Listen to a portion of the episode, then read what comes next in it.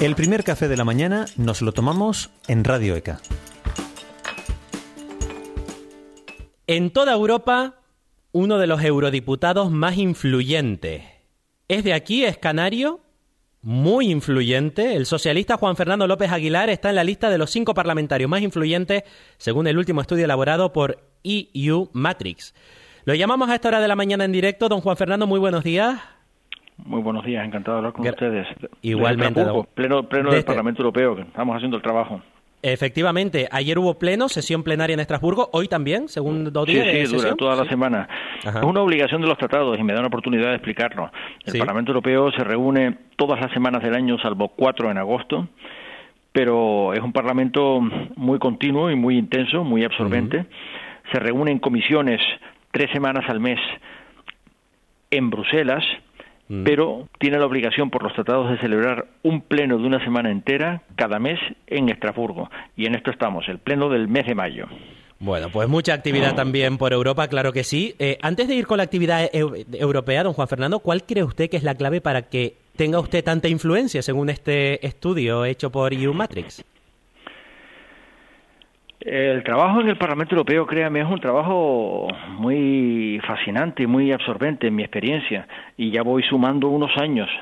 A lo mejor eso tiene que ver, tiene que ver el hecho de que me puedo manejar en varias lenguas, tiene que ver el hecho de que presido la Comisión Legislativa, tengo ese honor, de mayor alcance competencial del Parlamento Europeo. Es la primera comisión legislativa del Parlamento Europeo en cuanto al volumen de asuntos de los que entiende se ocupa de derechos fundamentales, libertades, mm. y eh, es bueno que se sepa que el Parlamento Europeo legisla sobre derechos fundamentales impactando directamente sobre la vida de 450 millones de ciudadanos directamente representados en este Parlamento Europeo porque es la única institución directamente electiva de la arquitectura de la Unión, pero legisla también sobre la libre circulación, las fronteras exteriores de la Unión, Schengen, migraciones y asilo, derecho penal, garantías procesales, cooperación judicial, cooperación policial contra la criminalidad grave transnacional, la Fiscalía Europea, Frontex, mm.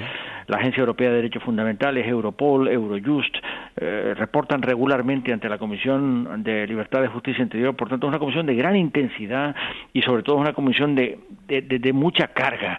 Eh, incluso, eh, si me permite decirlo, de mucha confrontación política e incluso ideológica. Por ejemplo, los asuntos migratorios y de asilo son de lejos los asuntos más divisivos de la agenda política europea. Pues todo eso hace que quizá la brega continua y el llevar asuntos legislativos muy espinosos y conseguir llevarlos a puerto me haya de alguna forma proyectado curso de estos años de trabajo de una forma especial ante los ojos de mis compañeros, que son normalmente los encuestados en esta, en esta encuesta de, notoriedad e influencia.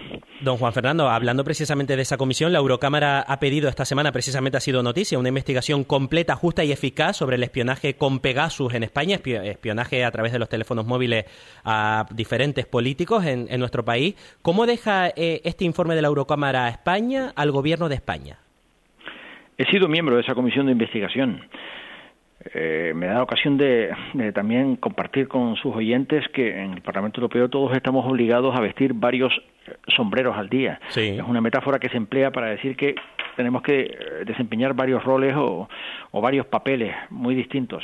Mi ocupación principal es la presidencia de la Comisión de Libertad y Justicia Interior, pero también he sido, por buenas razones, miembro de la Comisión de Investigación Pegasus, además de haber presidido en una legislatura anterior la Comisión de Investigación sobre el espionaje masivo de, de las comunicaciones y de los derechos fundamentales de los europeos practicados por la Agencia Nacional de Seguridad estadounidense, el famoso caso Snowden. Y cada vez que hay una comisión de investigación, un año de trabajo, se produce un documento de conclusiones que obliga a la Comisión a adoptar iniciativas legislativas para establecer leyes europeas que pongan orden en algún asunto que haya sacudido a la opinión pública europea. En aquel caso, en la Comisión de Investigación sobre el caso Snowden, la consecuencia, entre otras, fue que la Comisión adoptó una legislación para proteger a los informantes, los llamados whistleblowers, que es la que se llama Directiva de Protección de los Denunciantes de Asuntos de Corrupción o de Abusos de Poder, que ha obligado a todos los Estados miembros a transponerla y adoptar legislación de protección de los denunciantes de la corrupción. En el caso de España lo hizo con retardo y tuvo una multa por ello, pero finalmente lo ha hecho. Pues en esta ocasión nos hemos ocupado del spyware, del espionaje eh, de Pegasus. Es una herramienta extremadamente intrusiva, de patente israelí. Una empresa israelí, NSO, ha vendido a 77 países en el mundo, entre ellos la mayoría de los países de la Unión Europea, ha vendido una herramienta tecnológica que permite activar los teléfonos móviles sin que lo sepa su portador y penetrar todas las comunicaciones, incluso los vídeos y los WhatsApps, sin que lo sepa su portador. A mi juicio, esta herramienta es incompatible con la Carta de Derechos Fundamentales de la Unión Europea y, consiguientemente, es incompatible con el derecho europeo. La Carta Fundamental de, de, la Unión Europea protege los derechos fundamentales de los europeos y su artículo 8 protege fuertemente la confidencialidad de los datos personales, la confidencialidad de las comunicaciones. Por tanto, refuerza aún más la garantía que los españoles disfrutamos por el artículo 18 de la Constitución, que protege el secreto de nuestras comunicaciones. Solo es posible con autorización judicial. Y es cierto que hay servicios de inteligencia, claro, claro que los hay. En todos los países los hay. En España está el Servicio Nacional de Inteligencia. Pero España tiene un ejemplo de regulación de sus servicios de inteligencia. España tiene una ley orgánica que regula no solamente la actividad de los servicios secretos, de la inteligencia española, del espionaje español, sino su control judicial y su control parlamentario. Hay una comisión especializada en el Congreso de los Diputados de Secretos Oficiales que tiene acceso a las actividades del Centro Nacional de Inteligencia. Y hay un juez del Tribunal Supremo que autoriza cualquier medida que le solicite el Centro Nacional de Inteligencia a través de su director o directora que tiene rango de secretario de Estado, en la medida en que sea necesaria y proporcionada para investigar criminalidad grave o amenazas contra la seguridad del Estado, bajo control judicial y con la obligación, si no es delito, lo contrario sería delito, bajo la obligación de destruir todo lo que se obtenga que no tenga que ver con la investigación. Por tanto, España ha sido un ejemplo de regulación legal de los servicios de inteligencia. Y sin embargo, como se sabe, España ha reconocido haber comprado este Pegasus, sí. a Pegasus, eh, lo hizo en tiempo del Partido Popular, hay que decir la verdad. No fue este gobierno el que lo compró, y ni fue este gobierno el que lo usó con ocasión de la amenaza para la seguridad del Estado que fue la Declaración Unilateral de Independencia. El, Centro Nacional de Inteligencia ha reconocido 18 intervenciones telefónicas y por tanto eso es lo que se recoge en el informe y que es necesario pues que la Unión Europea legisle para garantizar la confidencialidad de las comunicaciones y los derechos fundamentales que puedan estar amenazados por un instrumento, insisto, tan intrusivo y a mi juicio tan incompatible con la Carta de Derechos Fundamentales de la Unión Europea como es Pegasus. Bueno, pues estaremos muy pendientes de si se abre esa investigación completa, justa y eficaz como pide la Eurocámara a nuestro país, a España. Vamos a terminar, eh, don Juan Fernando. Ayer se celebró el Día de Europa, precisamente 9 de mayo, con las miradas puestas en Ucrania y en Rusia. El principal problema para Europa ahora mismo es la guerra de Ucrania, es la invasión rusa sobre Ucrania. Pues para hacer la historia larga corta, como se suele decir en Europa, para hacer breve la historia larga, la respuesta sería sí.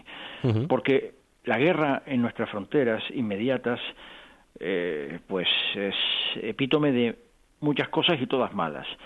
Significa que creíamos descartada para siempre la guerra después de la Segunda Guerra Mundial y aquí la tenemos de nuevo creíamos que en el siglo XXI no sería posible una guerra de agresión contra la legalidad internacional en el que alguien, porque se crea muy potente, una gran potencia, un gran país como es Rusia, un el país de hecho más grande de la Tierra, pero una tiranía, bajo una autocracia despótica y cada vez más cruel, cada vez más represiva con respecto de cualquier insurgencia, de cualquier oposición, de cualquier disidencia, de cualquier libertad de expresión, de cualquier libertad de manifestación, en el que todo el poder se concentra en las manos de Putin, que lleva 23 años en el poder absoluto en Rusia, 23 años se dice pronto, 23 años acumulando un poder cada vez más opresivo, ha lanzado una guerra de agresión contra un país vecino ignorando su soberanía y su integridad territorial y pretende quedarse con territorio a través de la fuerza militar.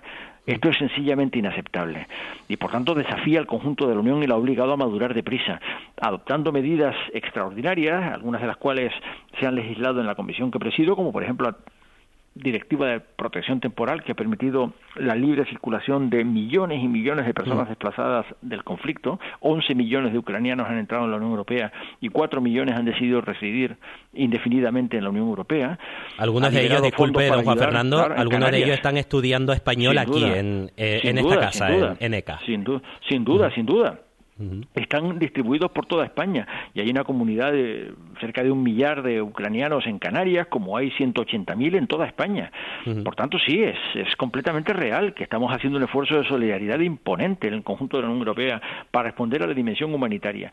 Pero la dimensión humanitaria no es bastante. Hay que ayudar a Ucrania a defenderse de la agresión, hay que tomar partido por el agredido frente al agresor y hay que calcular ¿Cuándo será posible algo parecido a una conversación diplomática de paz? Que no parece que haya llegado el momento porque Putin no, no, no, no, no, no da ninguna señal de estar regresando a la cordura, no ya digamos a la legalidad internacional. Por tanto, sí, sin duda ninguna la guerra de Ucrania ha hecho que Europa Em, se ponga en marcha, camine, lo haga deprisa, madure deprisa y esté intentando construir de una vez una política exterior de seguridad y mm. defensa común que es absolutamente imprescindible para emergencias como esta. Hemos visto a una Europa unida eh, frente a esta invasión rusa. El Papa Francisco, y termino ya, adelantó que existe una operación secreta, hace unos días, eh, se lo decía a los periodistas, dice el Papa que existe una operación secreta para, para intentar eh, perdón, poner fin a la guerra. ¿Usted sabe algo de esto? Ojalá, fuera, ojalá fuera verdad. Ayer estuvo el canciller Scholz hablando de ello en el Pleno del Parlamento Europeo y después en el Grupo Socialista al que pertenece, porque el canciller Scholz es socialista alemán.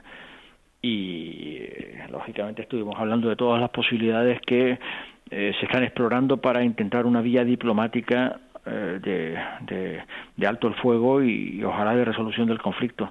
No parece fácil porque no hay ninguna señal, insisto, de que Putin esté regresando a la cordura ni a la legalidad internacional, pero no se puede, no se puede abandonar la posibilidad de explorar todas las vías que contengan el derramamiento de sangre y la destrucción eh, tan carente de sentido, tan incomprensible, tan injusta, además de ilegal y criminal.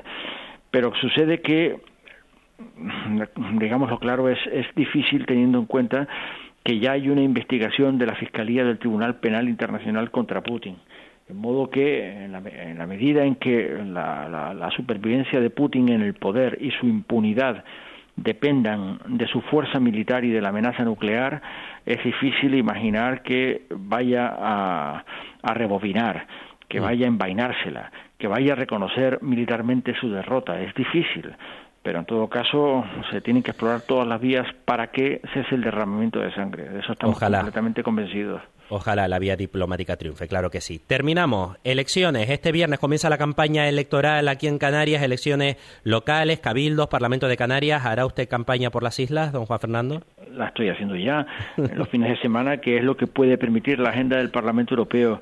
Me da la oportunidad de explicar que el Parlamento Europeo no tiene concesiones, ni a las fiestas de guardar, ni a las fiestas nacionales, ni a las campañas electorales nacionales, ni a las campañas regionales, ni a las locales. Pero de luego me involucro en fin de semana con intensidad. Todos los fines de semana hago actos electorales y este, este fin de semana los haré también. Eh, los haré en Tenerife y en Gran Canaria. En Gran Canaria y en campaña, ¿eh? porque ya este fin de semana en campaña. Acompañaré al secretario general y presidente del gobierno de Canarias, el Víctor Torres, convencido de que va a revalidar la presidencia del gobierno, convencido de que será presidente cuatro años más, porque lo ha hecho bien y creo que cuando se hacen bien las cosas es muy difícil que haya nada parecido a una demagogia ni a un discurso de crítica por la crítica que pueda desmantelar no ya la narrativa sino la ejecutoria de este gobierno que ha presidido Víctor Torres en Canarias tan dignamente durante los últimos cuatro años. Menudos cuatro años. Don Juan Fernando López Aguilar, eurodiputado socialista, canario, uno de los parlamentarios europeos de mayor influencia en estos momentos. Muchísimas gracias eh, por esta entrevista a esta su casa cuando quiera, ECA. Hasta la próxima. Gracias a ustedes por la llamada, le agradezco mucho y un saludo y un abrazo desde Estrasburgo para usted y para todos sus oyentes. Un abrazo, hasta la próxima, chao. El primer café de la mañana nos lo tomamos en Radio ECA.